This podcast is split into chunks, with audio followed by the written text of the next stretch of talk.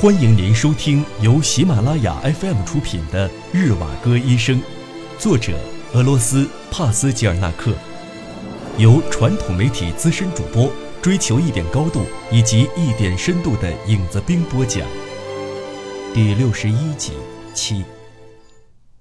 家属库巴利哈正在给帕雷哈的母牛念咒驱病。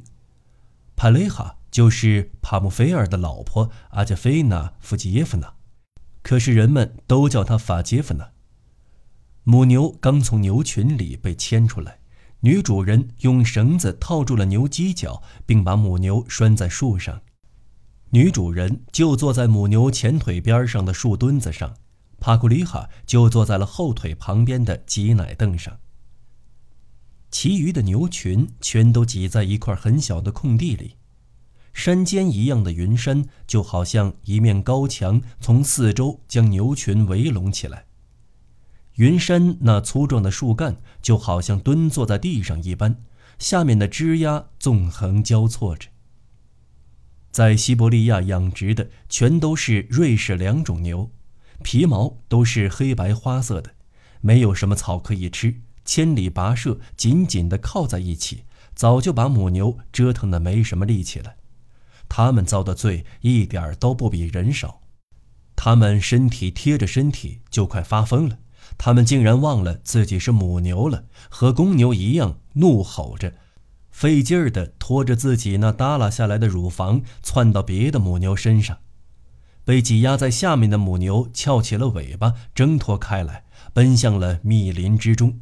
一些树枝和矮树林都被踩断了。看牛的人和孩子们就在后面高声喊叫着去追他们。林子空地上方集聚成的浓云，就好像被云山顶围在了天空中，它们横七竖八地落在一起，重叠交织，就像是空地上的母牛一般。在一旁凑热闹的人们打搅到了巫婆念咒语，她凶恶地对着这些人上下打量。可是，如果承认他们让他不自在，那他就跌了身份。专家的自尊心让他抑制住了自己的愤怒，他假装做出一副心下无人的样子。医生站在人群的后面看着他，可是他却没有瞧见医生。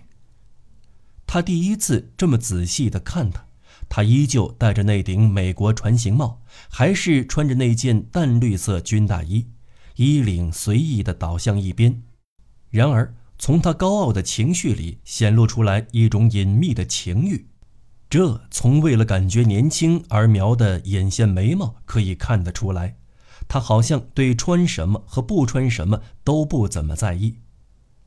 可是，帕莫菲尔的妻子的模样让尤里安德烈耶维奇感觉非常的惊异，他差一点都认不出他了。仅仅几天，他就苍老了好多。两只眼睛鼓鼓的，都快从眼眶里跳出来了。细瘦的脖子上面都能看到青筋了，内心的恐惧已经将他摧残了。不出奶的，亲爱的，阿加菲娜说：“我以为她怀孕了，按道理来说早就应该有奶了，可就是不下奶。哪里是什么下奶了？你看那个奶头上有一个脓，我给你点草药膏，你往上面涂涂。”我要念一下咒。另外还有一件倒霉的事儿，便是我的丈夫。我念咒让他别去乱搞，这能做得到？他会时刻都粘在你身上，你想让他离远点儿都做不到。你讲讲你的第三件倒霉事儿吧。这哪里是乱搞啊？要真是乱搞，那倒好了。他正好相反，他几乎都要和我的孩子们长在一块儿了，为我们操心。我明白他的想法，他是打算将军营一分为二，他去一个地方，我们去另外一个地方。他怕我们可能会遇见巴萨雷格的手下人，他又不和我们在一起，没有一个可以保护我们的人。他们百般对我们进行欺凌，以我们的痛苦为乐。我明白他怎么想的，他可别出什么事儿呀。让我想想招，消除你的愁闷。说出你第三件扰心的事儿吧，哪有什么第三件事？就这两件：母牛和丈夫。哎，就这么丁点的忧心事儿啊，亲爱的，上帝对你多好呀！就像这样的人去哪儿找？你这个可怜的人儿，只有这么两件烦心事儿，而且有一件还是那么爱你的老公。我帮你把母牛治好，你给我什么好处？我要准备念咒治病了。你想要什么好处呢？一个精致的白面包，再加上你家男人。四周的人哈哈笑了起来。你在开我玩笑？你要是实在舍不得的话，那就不要面包了，只要你家男人。四周的人笑得更欢了。他叫什么名字？母牛的名字不是你家男人的，美人儿。这边有接近一半的牛都叫这个名字。好，就让我祈求上帝降福吧。接着，他开始对着母牛念起咒来。刚开始，他的咒语是对着牲畜念的，后来他便有些入迷了，向阿加菲娜授予了一整套的巫术。尤里安德烈耶维奇就好像入了魔，听见他这么念着，就好像他曾经从莫斯科坐火车到西伯利亚来的时候，听马车夫瓦科赫声色并茂地聊一样。库巴里哈念道：“圣姑莫尔格西娜，烦请下凡到我家。星期二、星期三，掀掉脓疮，脓疮赶紧离开乳头。美人儿，别乱动，不要把凳子掀翻了。”站得稳如山，牛乳流成河，让人惊骇的斯特拉菲拉，快去掀掉他身上的颠疤，将颠疤扔给尊麻。巫师的话会显灵。阿加菲娜，你什么都要学懂：辞谢、训示、逃离咒和保护咒。你以为你看到的只是一片森林，但实际上却是妖精在和天使厮杀，相互追砍，就如同你们和巴萨雷格作战那样。我再打个比方，你沿着我手指的方向看去，你瞧的方向不对，亲爱的，你要用眼睛瞧，而不是后脑勺，顺着我指的方向瞧。对了对了，你见到什么了？你感觉是风把两个枝丫吹到了一起？你感觉是鸟儿要筑巢？千万不要这么想，那只是耍的把戏，那是美人鱼在为她的女儿编织花冠。她听见有人朝她走去，一下扔了花冠，吓跑了。到了夜里，她一准就编好了，你瞧着吧。再说说你们的这个红旗吧，你是如何想的？你感觉它是面旗子？实际上他才不是呢，而是瘟疫战姑娘引诱别人的紫手绢。我为什么说是引诱呢？他朝着年轻人挥弄着那个手绢眨巴着眼睛，引诱他们去杀戮、去送命，然后将瘟疫释放出来。可是你们却相信他了。整个世界的无产者与穷苦人全都聚集到了旗子的下面。什么都需要知道，亲爱的阿加菲娜，什么都不能忽视。无论是哪一只鸟、哪一块石头、哪一株小草，比方说，那只鸟是一只灰色八哥。那只野兽是一头鹳。现在我再举一个例子，你瞧上了谁，尽管和我说，我一准能让他迷恋上你，即便是你们的首长也好，不管是列斯内赫还是高尔查克，或者是伊万皇太子。你认为我是在吹嘘？我才不是呢！不相信的话，你就接着听吧。一到冬天，狂风暴雪肆虐，卷起了很大的雪柱，我用刀子一刀刺进雪柱。直没到刀柄，当拔出来的时候，刀子上便全是血。你这个都没听说过啊？你认为我是吹牛皮？但是雪柱里哪儿会有什么血呢？这是风、空气、雪沫，奇妙就奇妙在这里。大嫂，这个雪柱可不是因为风卷起来的，而是女巫丢了的孩子变的。女巫正在荒地里到处找他，哭嚎着，可就是没有找到。我刀子捅下去的就是他，所以才会有血嘛。我还可以靠这把刀将任何一个男人的脚印割下来，拿线把它缝在你的裙子上。无论是高尔察克、斯特列利尼科夫，还是新的皇太子，他们都会跟在你后面。你去哪里，他们便会跟你到哪里。你认为我是吹嘘？这也和全世界无产者和穷人都汇聚到旗子这里来一样。再比如说，从天上往下掉石头，就好像下雨一样。只要刚一出家门，石头便正好打在人头上。有人瞧见过骑兵飞驰在天上，马蹄都碰到了屋顶。之前的法师也发现过，有的女人身上会有谷物或者蜜或者是皮货。武士们将他们的臂膀划开，就如同开宝箱一样，从女人的肩胛骨里取出了一斗麦子。另外一个人有松鼠，还有一个人有蜂房。我们所处的这个世界上，有的时候会有一种伟岸而强烈的情感，在这种情感之中，总会掺杂着一些同情的因素。我们越是喜欢我们所喜欢的对象，便会愈加感觉他就是一个牺牲品。一些男人对女人的怜悯远远超出了想象，他们的怜悯心肠将他放置在一个远远不能达到的、不会存活在人世间的、只处于幻想之中的位置。对于他周边的空气、日常的琐事，以及他出生之前的几千年时光，都心生嫉妒。尤里·安德烈耶维奇的文化修养足够让他在巫婆的结束语里听出某部编年史，不是诺夫格罗德编年史，就是伊帕奇诺夫编年史最开始的话，可是已经完全被曲解了。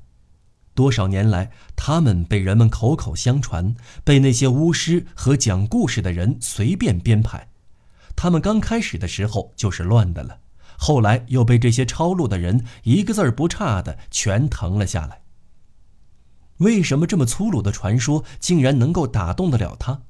为什么他竟然能够将这种胡言乱语、荒谬至极的混话当作现实呢？拉染的左肩被划破了。就如同将钥匙插进保险柜一样，利剑稍微一划，便将他的肩胛骨划开了。他深埋于心底的秘密全都暴露出来。他所去过的让人陌生的城镇、街道、房屋，以及那个陌生而又宽广的地方，就像卷起来的袋子一样，全都散开了。哦，他是那么爱她，她真是美啊！就像他心里一直想象的那个样子，可是她的美又在哪一个点上呢？能否说出来她的美是在哪里呢？哦不，这是上帝从上而下一气呵成的，他便是在这曼妙的线条中将灵魂交予了她，就如同沐浴之后的婴儿一般裹得紧紧的。但是他现在身处何方？有什么事发生？在西伯利亚树林的游击队里，他们被包围了。他也和他们一样分享着被包围的命运，真是荒谬可笑。尤里安德烈耶维奇开始又有些头晕了，所有的一切都从他的眼前掠过。这个时候本应该是下雪的季节，却又不合时宜的下起了雨。林子里面的空地上空，扯起了一个十分巨大而又让人有些惊讶的朦胧的幻影，就好像挂在街道上空的巨幅标语。幻影在抽泣，雨下得越来越大了，不停地朝着他浇过去。你走吧，女巫对着阿加菲娜说：“我已经帮你为母牛念过咒语了，它会好起来的。”对着圣母祷告吧，那全世间最为光明的源头，什么畜生的病都能治好。您正在收听的是由喜马拉雅 FM 出品的《日瓦戈医生》。八，大森林的西部正在进行着战斗，可是这片树林实在是太大了，这场战斗就好像在国家的边界上发生的一样。然而，隐藏在密林营地的人实在是太多了。无论多少个人出去战斗，都还会有更多的人留守在营地，所以这片森林永远都不会是空的。以往，营地的人几乎听不到战争的枪声。一天，密林里忽然几声枪响，就在不远的地方，一声连着一声，随即不久就变得更加密集。枪声响的地方出现了一阵骚动，大家匆忙地朝着四面奔去，后备队的人都朝着大车跑去，现场一片慌乱，士兵们都做好了开战的准备。慌乱很快便平定了下来，原来是虚惊一场，人们又全都涌向开枪的地方，人越聚越多，新来的人不断加入到围着的人群中。人群围着一个被砍掉了手脚的人，他全身都是血，已经分辨不出样子了。他的右手和左腿被砍掉，只是还有最后一口气儿。这几乎让人难以想象，这个家伙竟然只用一只手、一只脚爬到了营地。砍下来的血肉模糊的手和腿捆在了这个人的后背上，上面竖了一块牌子。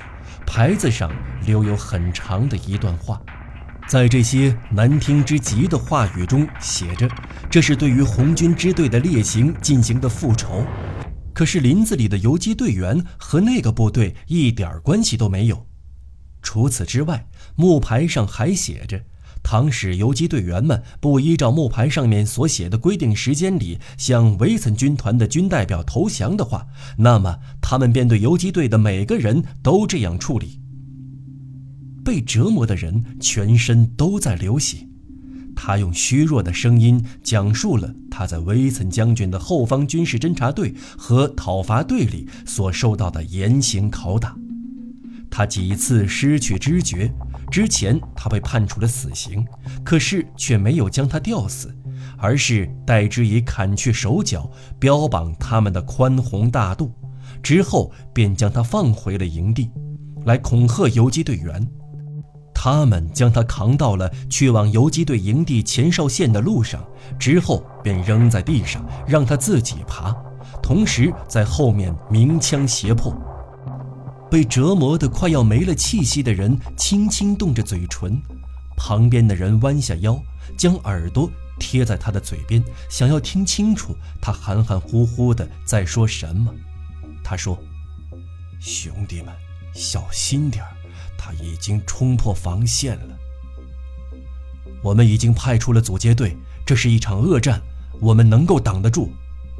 进来了，进来。”他想来个出奇制胜，我明白。啊，我实在是不行了，兄弟们，你们瞧，我全身都在淌血，吐出来的也都是血，我马上就要完蛋了。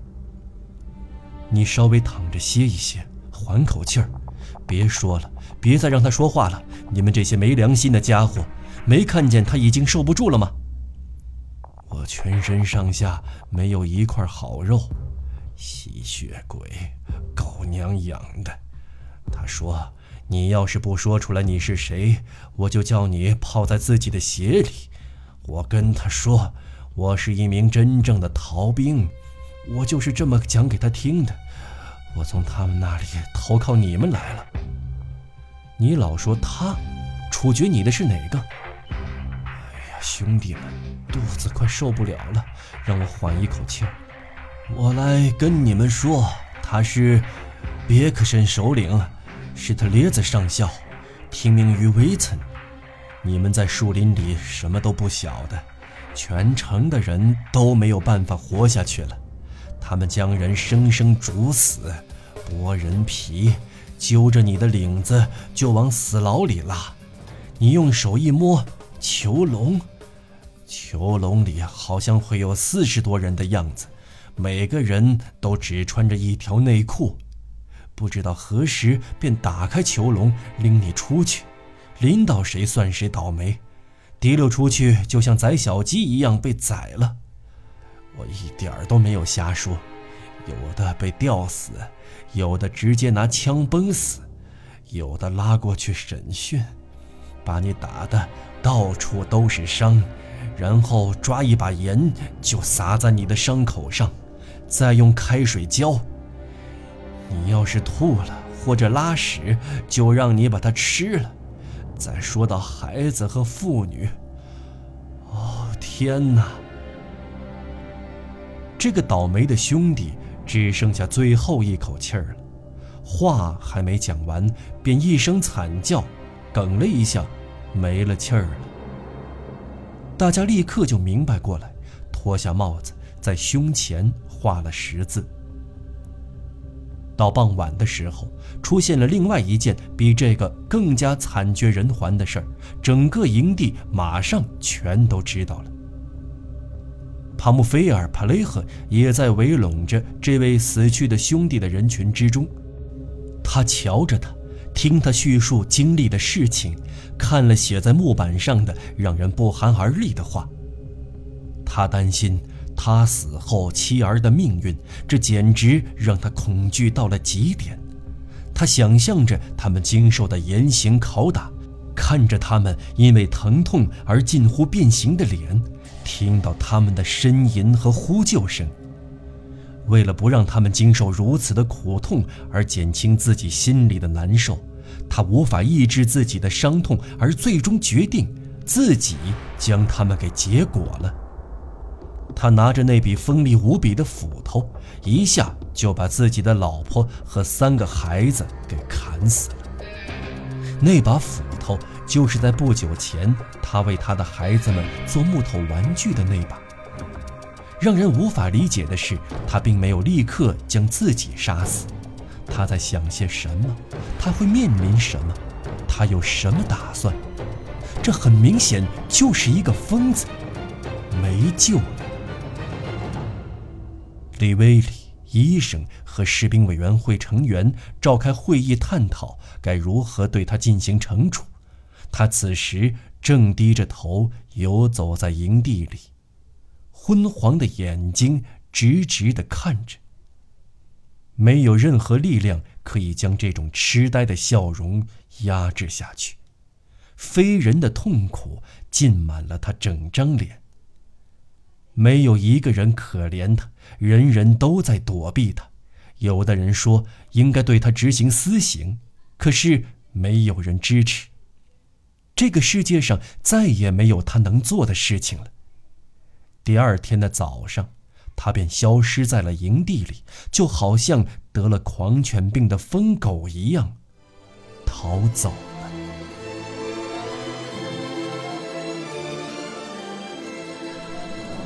听众朋友，本期节目到此播讲完毕，我们下期节目再见。